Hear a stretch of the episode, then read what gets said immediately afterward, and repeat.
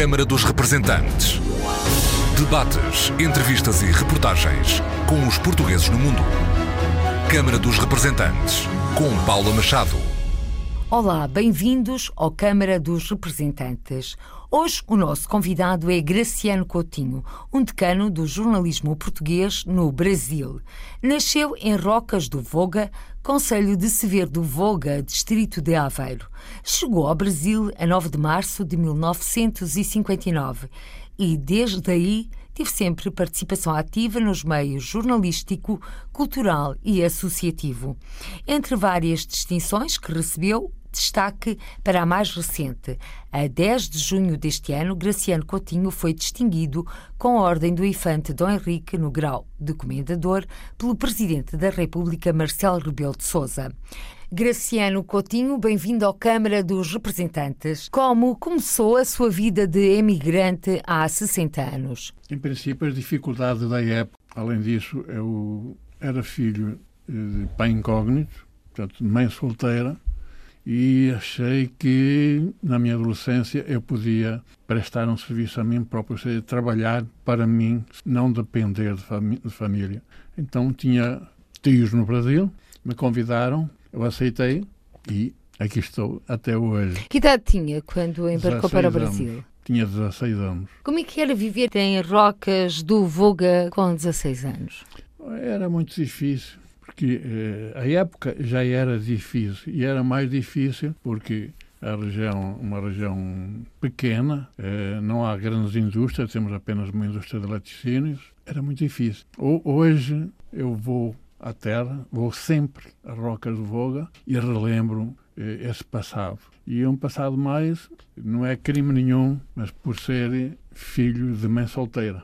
Um passado sofrido. Muito sofrido. Com uma agravante, eu era filho de um padre. O padre da terra era o meu pai. E isso, numa adolescência, é muito difícil. Mas o seu pai acabou por o reconhecer como filho? Não, não existiu nada. Existiu apenas alguns encontros superficiais. Um dia trouxe a Portugal um grupo folclórico de São Paulo. Fizemos uma festa no campo de futebol e fiz questão que ele fosse um dos convidados e entreguei-lhe uma lembrança do grupo folclórico. E uma outra vez foi na festa de Santo António em que nos cumprimentamos. Foi só esse o nosso encontro. E o Graciano é um homem de fé?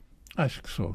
Estou a colocar-lhe esta questão devido a esse passado que acabou de partilhar connosco. Eu não tenho mágoas.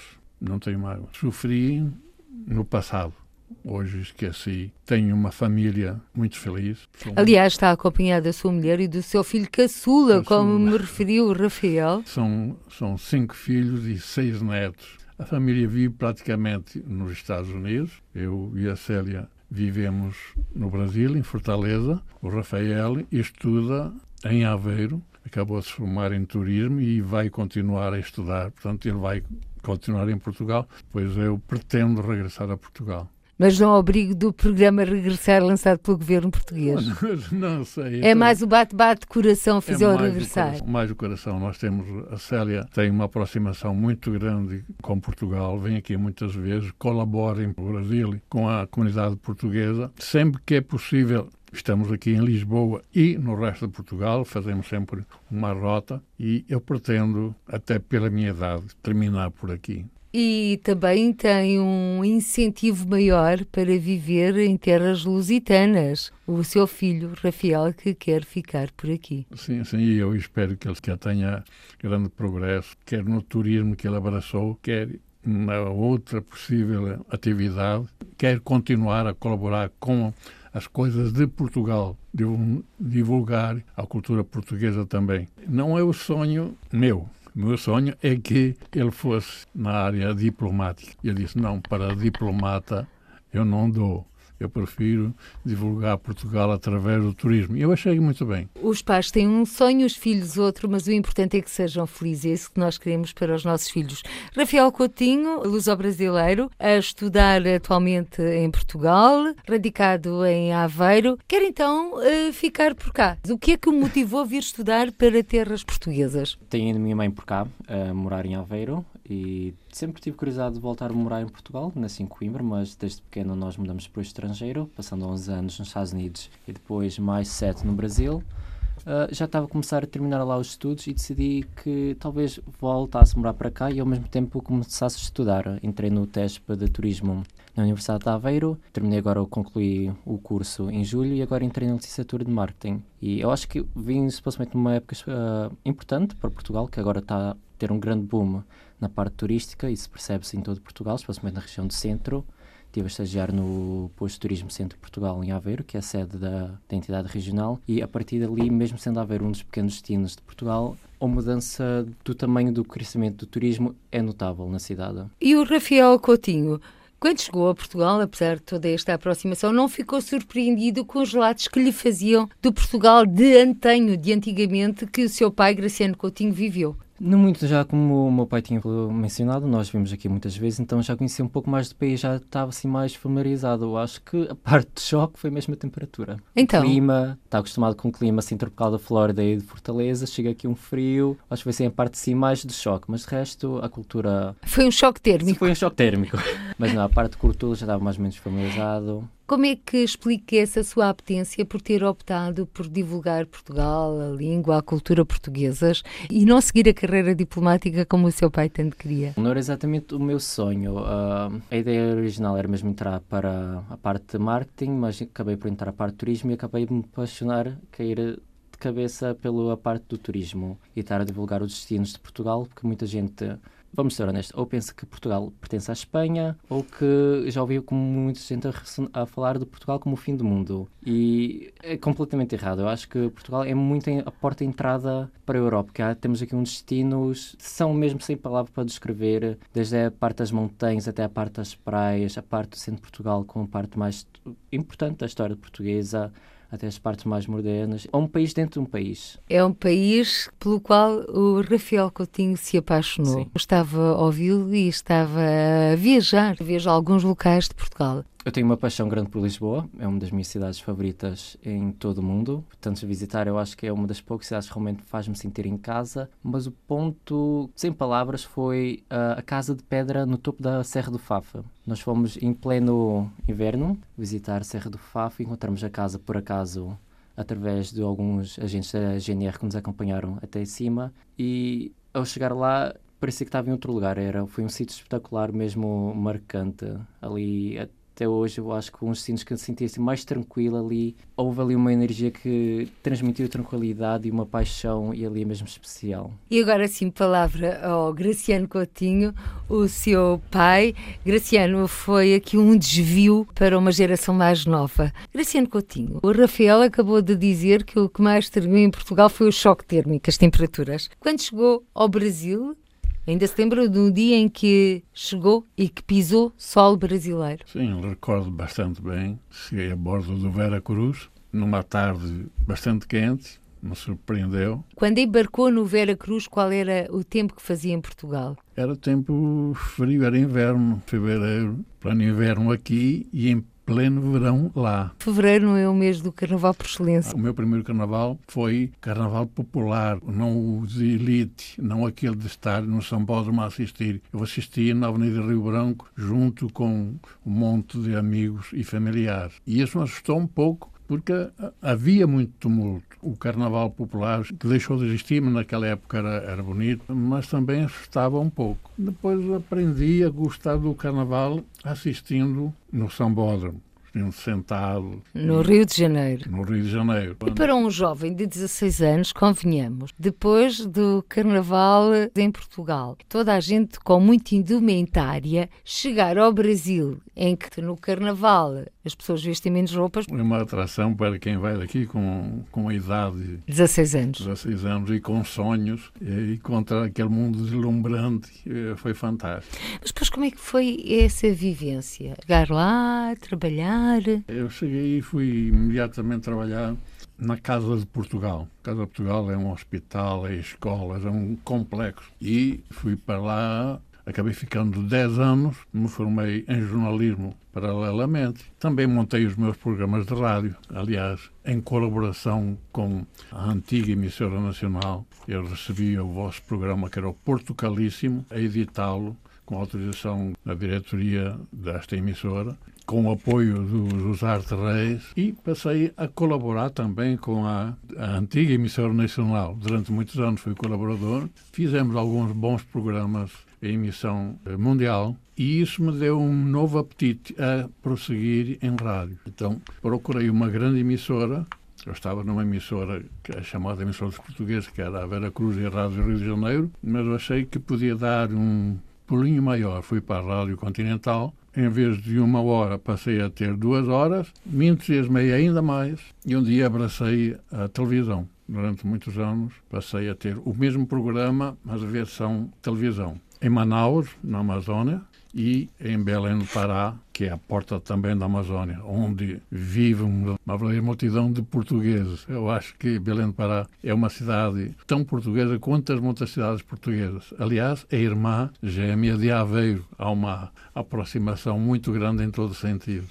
E depois de ter já o curso, fui para um jornal brasileiro, mas ligado à comunidade portuguesa, é o Jornal da Tijuca, onde estão 19 associações em volta de tudo isso. E um dia fui convidado para o jornal Voz de Portugal. Entrei e nunca mais saí. Ainda hoje sou colaborador, não oficialmente, mas continuo colaborador da Voz de Portugal. Passei pelos principais jornais portugueses. Eh, durante uma década consegui conciliar os quatro grandes jornais portugueses. Portanto, entre 70 e 80 trabalhei de manhã num, à tarde noutro, à noite ainda noutro, sem criar complexo, sem criar problema de atrito com a, a, diretoria ou com a opinião do jornal. Um dia me aventurei a ir mais longe, montei o meu próprio jornal, a Folha de Portugal, e fiz uma daquelas, desculpa a expressão burrice, peguei todos os funcionários de um jornal e trouxe para a Folha de Portugal.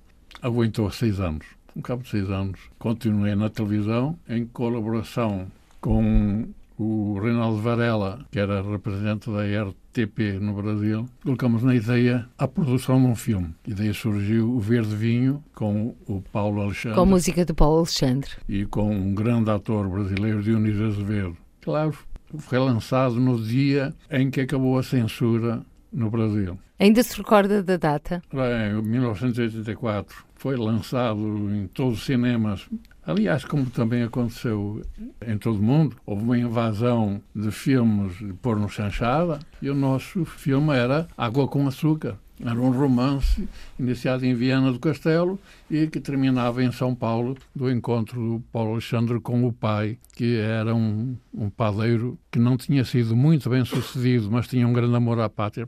Era um água com açúcar no nosso termo, no Brasil. Parei por aí em cinema, dei sequência à televisão e vim aqui a Portugal várias vezes produzindo micro-reportagens, documentários sobre feiras, festas, romarias, comentários sobre cidades como Lisboa, como a região de Aveiro, o Alto Minho, e ficou também essa bagagem de lado, porque não tinha mais condições de andar com a câmera e ser um pouco de tudo, era pai, mãe e padrasto. Então, Os sete ofícios. não sou é homem. era que pegava a câmera mesmo. O Graciano Coutinho atualmente mantém uma ligação diária com o jornal O Povo, mas sobretudo o seu blog, Portugal Sem Passaporte. Sim, tenho um blog eh, que está interrompido ainda, eh, já, já prometi já ao nosso diretor Plínio, exatamente no dia em que recebi a condecoração, prometi que iria voltar. Quer-nos falar dessa condecoração? Olha, foi uma surpresa imensa, que eu não contava. Eu sempre, sempre me dediquei a Portugal, não, não, vou, não vou fingir que sou mais português que não. Eu sempre me dediquei às coisas de Portugal, em todos os sentidos. Sempre participei das associações portuguesas, mas nunca esperando qualquer recompensa. E, de repente, a doutora Ana Cristina, que é vice-cônsul de Portugal em Fortaleza, disse: Graciano, tenho uma notícia para lhe dar. Diga, você vai ser condecorado pelo governo de Portugal. E eu imaginei que fosse uma brincadeira, porque isso foi à noite. Amanhã eu lhe dou os detalhes. E me deu os detalhes de que o. Presidente da República me havia concedido a, a Ordem Infante Dom Henrique no grau de comendador. Portanto, agora o Graciano Coutinho é comendador. Recebi com muita honra mas não me dessa que eu, vou, eu continuei e vou continuar a ser exatamente aquele português que eu fui divulgar as coisas de Portugal. Na rádio, na televisão não tenho possibilidades porque tenho muitas dificuldades devido a um acidente cerebral que tive me exigiu muita interrupção, mas vou continuar a divulgar com um blog uh, sobre Portugal, Portugal sem passaporte, e conta a vontade da Célia, a rádio está me esperando.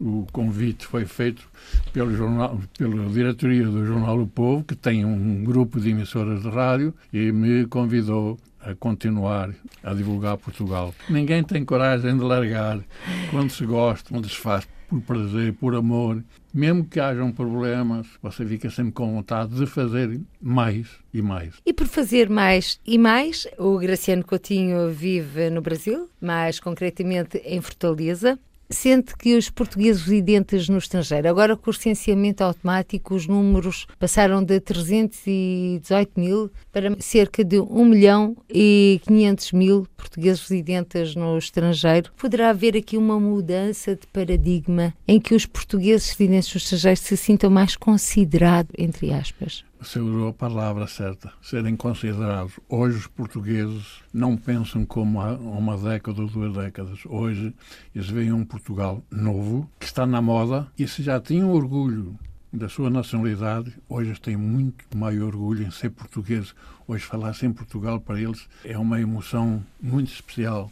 Eu nunca vi tanto interesse dos portugueses que estão lá fora, e eu não falo só no Brasil, que eu estive algum tempo nos Estados Unidos, senti exatamente essa mesma, esse mesmo sentimento, a vontade de vir a Portugal, ou até mesmo de vir para Portugal, voltar à sua terra natal. Há um interesse muito grande e eu até fazia um apelo de que reabrissem a poupança crédito, que foi um êxito no passado, porque há interesse dos portugueses que estão lá fora em vir para a sua terra por conta própria, não com com o apoio do Estado.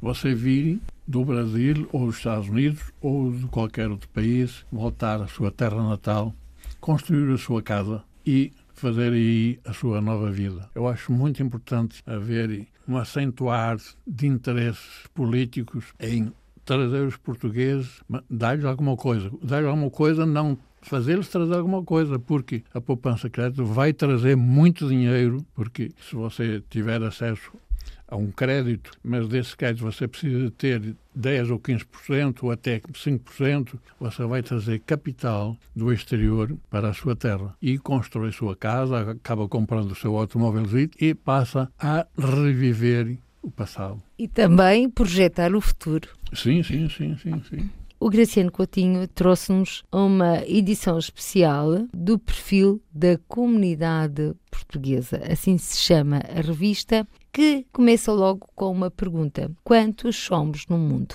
E eu perguntava-lhe que comunidade portuguesa temos no Brasil. Olha, a comunidade portuguesa no Brasil está sensivelmente situada entre São Paulo, com mais de 200 mil, e no Rio de Janeiro, com números aproximados. Os números variam muito entre as informações consulares e as que foram apuradas através das associações. Mas temos portugueses em toda a parte. É impressionante. Se você vai ao extremo Amazonas, você vai encontrar grupos de portugueses que não estão inscritos em parte nenhuma. Você vai para o interior do Ceará, não há nenhuma cidade que não tenha um, dois ou dez portugueses. Mas temos, sensivelmente, como disse, em São Paulo, que é a maioria absoluta. Em segundo lugar, temos o Rio de Janeiro. Seguimos com Santos, ao estado de São Paulo. Belém do Pará, com cerca de 25 mil, aproximadamente 25 mil. E depois temos em números menores, mas temos sempre, sempre muita gente. No caso de São Paulo, voltando a São Paulo, não só por ser o primeiro e o terceiro número de, de volume, São Paulo capital, é Santos, mas todas as cidades, todas, se encontra um número impressionante de portugueses. Desde São José dos Campos a São José do Rio Preto. Há portugueses sempre e bons.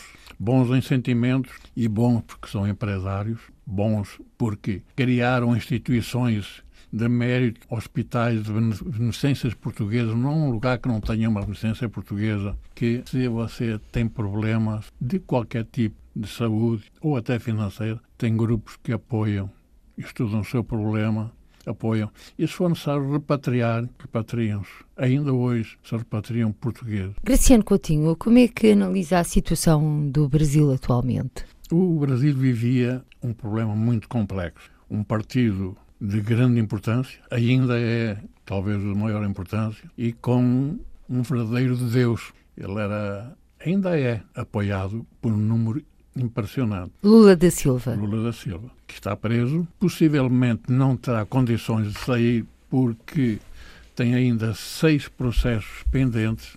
Calcula-se que nesses seis processos, se for dentro mais ou menos do mesmo critério, ele pegará 118 anos em cima dos que tem, está a cumprir. O problema que se estabeleceu é que o Lula levou um grupo político de interesses pessoais. Criaram-se grandes problemas e passou a haver uma roubalheira impressionante. Os números são públicos não são de milhões, são de trilhões. São nove zeros desviados dos fundos públicos, desviados da poupança das pessoas.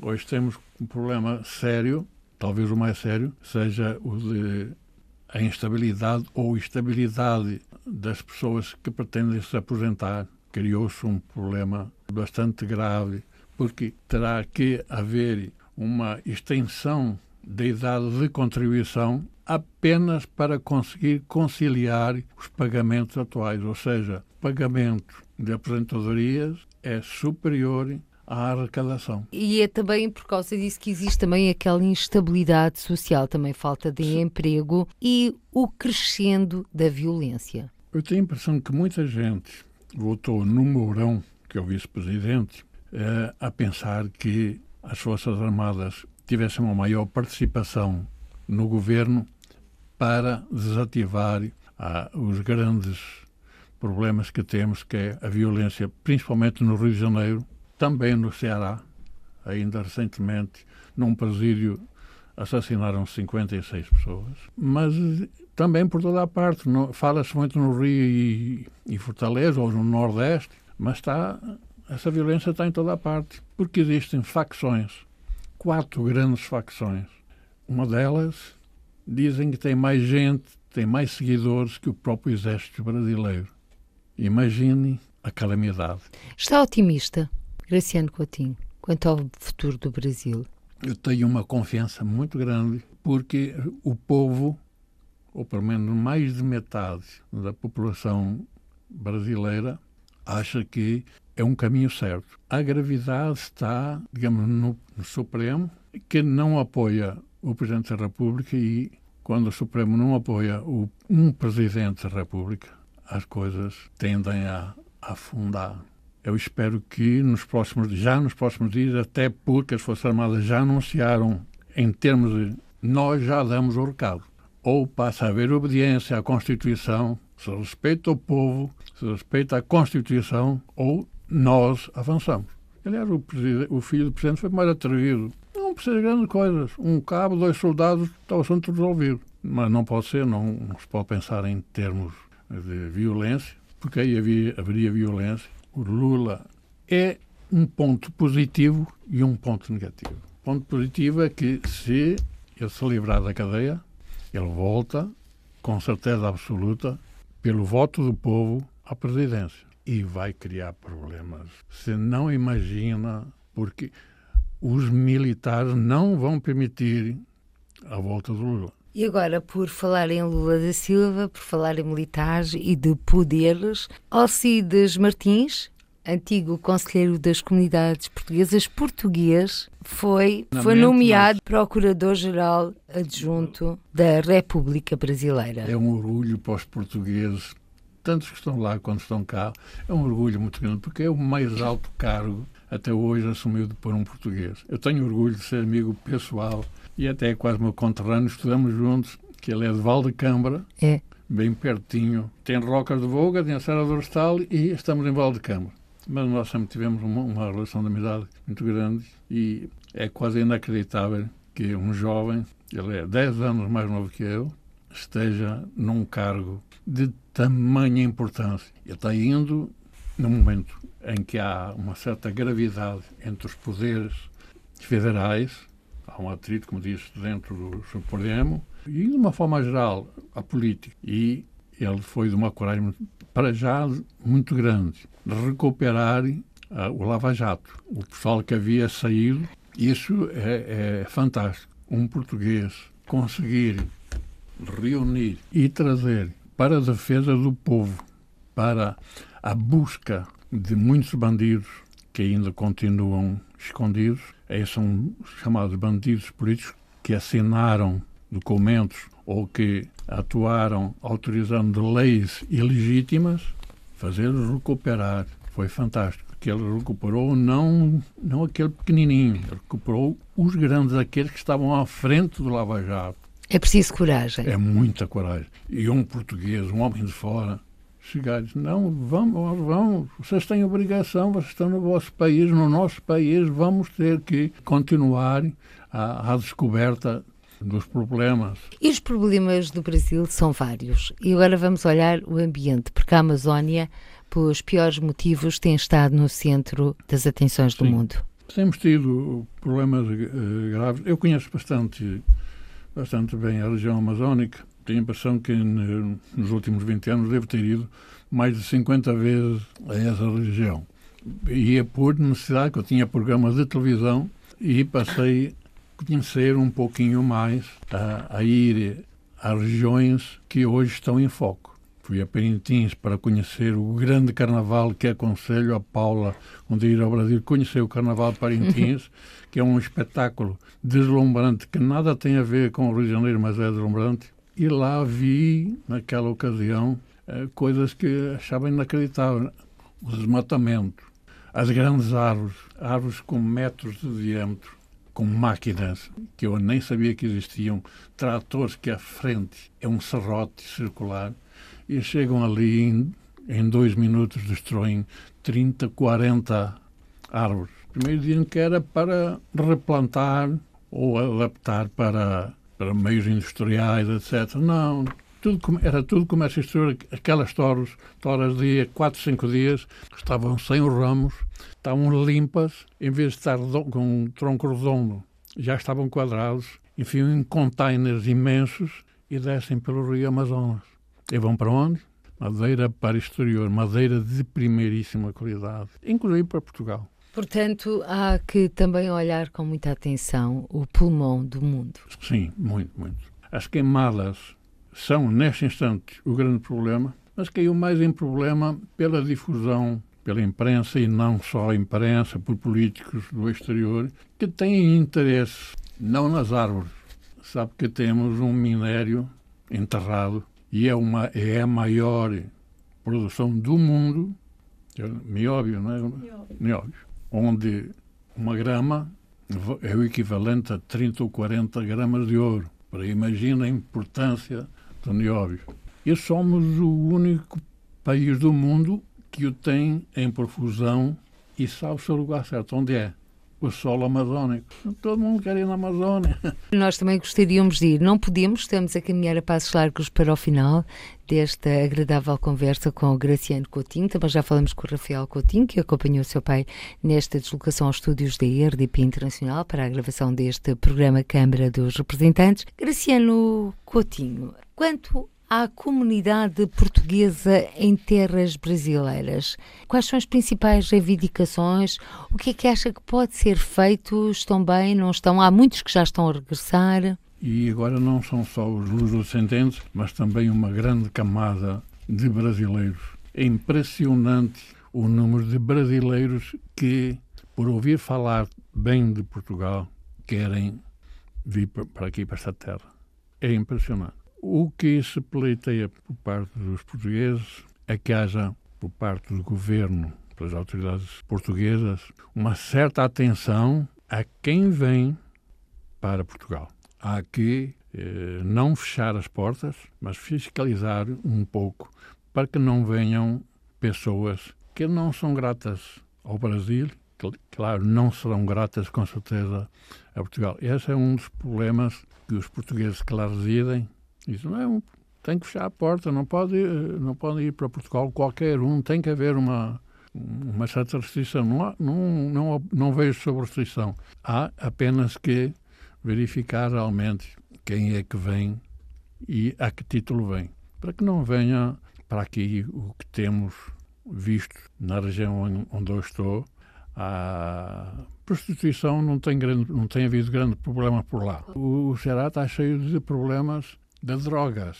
A droga, neste instante, eu tenho a impressão que é o maior problema que, que aflige o Brasil, mas que pode vir a afligir a Europa. Fica aqui o alerta de Graciano Coutinho. Uh, Graciano Coutinho, vamos então agora também olhar a missão diplomática portuguesa em Fortaleza, o vice-consulado, liderado pela doutora Cristina Pedroso, vice-cônsul. Como é que estamos a esse nível? O, o consulado responde a todas as solicitações dos portugueses ali residentes ou era necessário um reforço de pessoal? Era um, era, era Independentemente do esforço dos funcionários que lá estão e da vice-cônsul. É, nós tivemos um reforço recente de mais um funcionário, eh, mas é muito.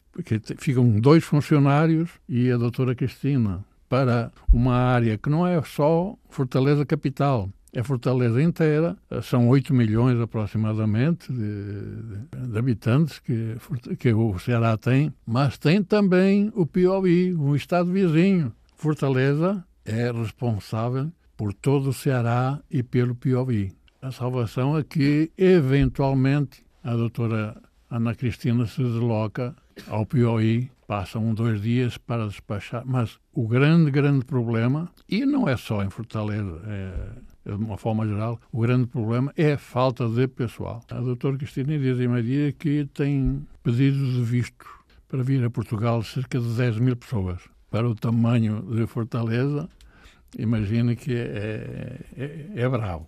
É complicado. Quanto às restantes áreas, a comunidade portuguesa está bem e recomenda-se? Ou nem por isso? A comunidade portuguesa tem uma atividade, uma atividade, no caso empresarial, bastante definida. Somos, digo somos porque me incluo quase toda ou a maior parte da região da beira litoral. Temos grandes empresários entre os quais um deles, considerado um dos números primeiros do Brasil, e Dias Branco, tem um complexo fantástico, com fábricas não só em Fortaleza, mas as vai estendendo. Hoje é dono de praticamente todas as marcas de macarrão em São Paulo. Portanto, ele vai absorvendo. Mas temos eh, padarias industriais que abastecem toda a região norte-nordeste. Temos a área da captação de ventos, energias eólicas. As principais empresas são portuguesas, estão indo muito bem. A restauração está razoável, está razoável, mas podia estar melhor. Qual é para si a prioridade das prioridades para os portugueses no Brasil? Segurança, mas que aí Portugal não pode intervir porque não, não, não tem que intervir.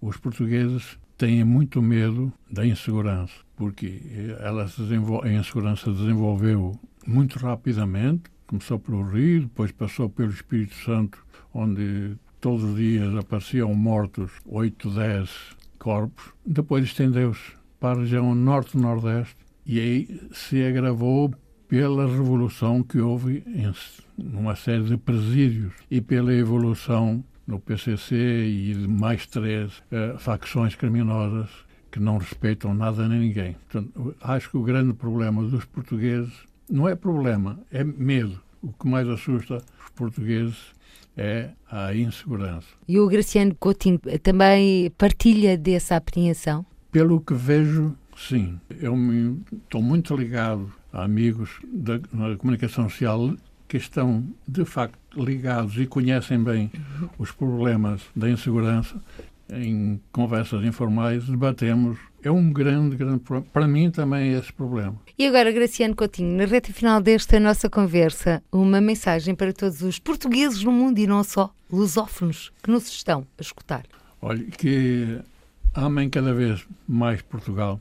Venham a Portugal. É um prazer imenso você rever a sua terra. Eu não venho tantas vezes quantas gostaria, mas venho algumas vezes e cada vez mais me surpreende com Portugal, pela forma carinhosa com que somos recebidos, pela forma em que revemos a nossa pequena aldeia hoje quase transformada numa cidade, as boas estradas, a boa alimentação e o carinho dos portugueses. E agora, se me permite, Graciano Coutinho, vou dar os finalmente desta nossa conversa e a palavra ao seu filho, Rafael Coutinho. Rafael Coutinho, 22 anos, luso-brasileiro, que quer ficar a viver definitivamente em Portugal. Eu compartilho um pouco do que o meu pai disse, é compartilhar as memórias, que dessa forma divulgamos o próprio país e retornar à Terra, ver para onde já passamos, lembrar das boas memórias, porque dessa forma é que realmente divulgamos o país. Compartilhar as nossas memórias não é só o que nós vimos, o que nós vimos na internet por vídeos, é mesmo o que nós já passamos, o que é que nós já vivemos, e é isso que realmente incentiva as pessoas a vir é mesmo essa transmissão por palavra, as pessoas ficam captivadas por, esse, por as mensagens que nós passamos. Rafael Coutinho, hoje um dos participantes do Câmara dos Representantes, em que o convidado é Graciano Coutinho, seu pai, um português de Rocas do Voga que partiu em maio de 1959 para o Brasil onde é jornalista, uma vida toda dedicada à comunicação social e a divulgar Portugal no Brasil e no mundo.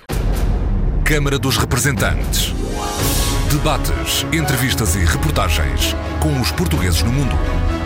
Câmara dos Representantes, com Paula Machado.